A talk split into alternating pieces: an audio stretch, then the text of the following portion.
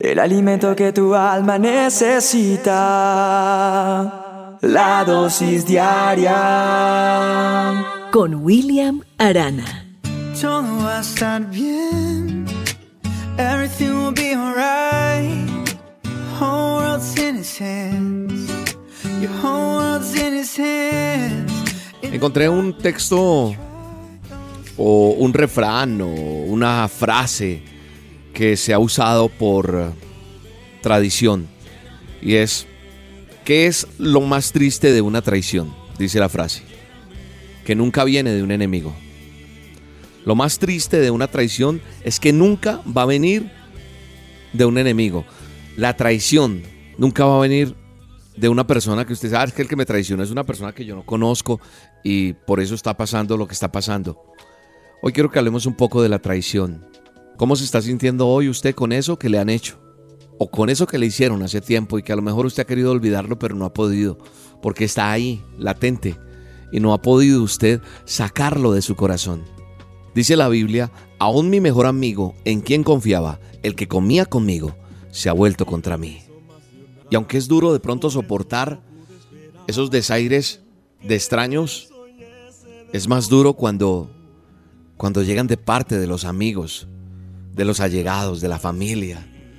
Cuando uno se ha jurado amor eterno y hay una persona de la pareja que traiciona y le es infiel a la otra. Cuando un hermano, por una herencia o algo así, es capaz de quitarle el saludo y es más, irse a pleito con una persona por algo que están peleando que los viejos lucharon para tener. Por ese amigo con el que hiciste una sociedad y esa sociedad se vino al piso ¿Por qué? Porque el uno quiso tener más ventaja que el otro. Y así, la traición es eso, es esa situación que nos vive acabando y que nos vive atormentando de una o de otra manera. La traición es ese delito a la fidelidad. Tal vez podríamos decir que es uno de los pecados más detestables de la humanidad. Hubo un tiempo en que Judas fue un amigo leal. Claro que fue un amigo leal, claro que fue escogido como discípulo, porque era una persona que daba confianza y empezó a seguir al Maestro, a Jesús. Un día se encontraron tal vez cara a cara, se miraron el uno al otro. Quizás Judas estuvo entre una muchedumbre y de pronto oyó hablar del profeta y escuchó tal vez esa frase que él decía, si alguno, si alguno quiere venir en pos de mí, niéguese a, a sí mismo y sígame. Pero sabe una cosa, a lo mejor Judas empezó de una manera, pero en el camino se volvió un traidor. Hay hombres que parecen buenos amigos, pero al final nos han defraudado. Al final han hecho cosas que hacen que las cosas cambien, que hacen que la situación sea difícil.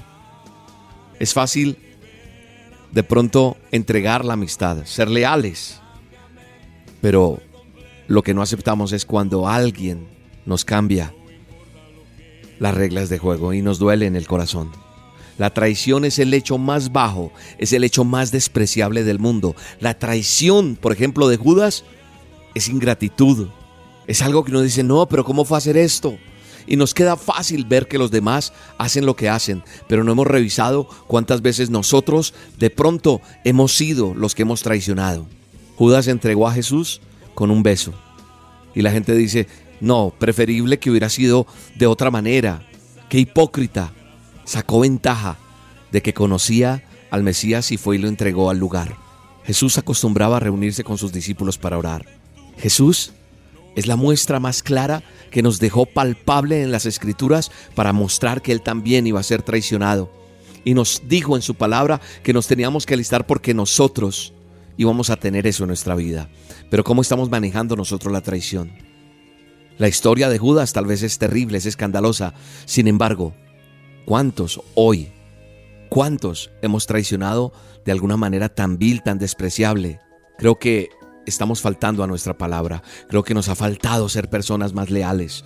Creo que nos ha faltado ser personas que lo que hemos dicho llegue a su final término por encima de cualquier circunstancia. Creo que es tiempo de examinarnos. Creo que es tiempo de comprobar si nosotros no hemos fallado también. Creo que es tiempo de perdonar, que es tiempo de, soltar cosas que están haciendo daño. porque eso no te libera. Lo he dicho muchas veces. Tenemos que aprender a soportar los momentos difíciles por los cuales tengamos que pasar o vivir con respecto a esto, que nos duele, que nos pega duro, que hace que, que a veces no, no sea tan fácil inclusive pasar el bocado. Déjale todo a Dios. Señor, te entregamos esta persona. Que Dios traiga a tu mente qué tienes que perdonar.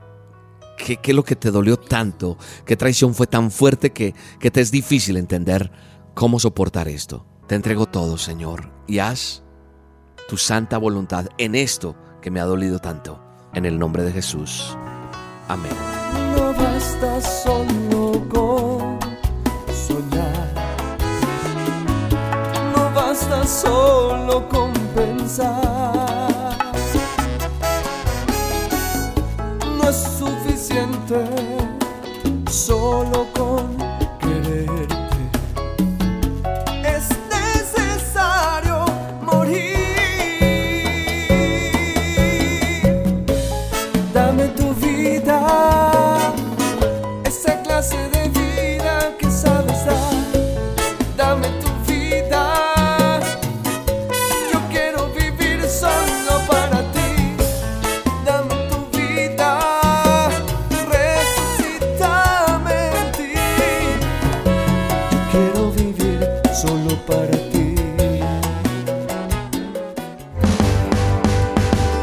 De escuchar La Dosis Diaria con William Arana, una producción de Roca Estéreo. En este mes de mayo cumplimos 15 años reafirmando tus sentidos.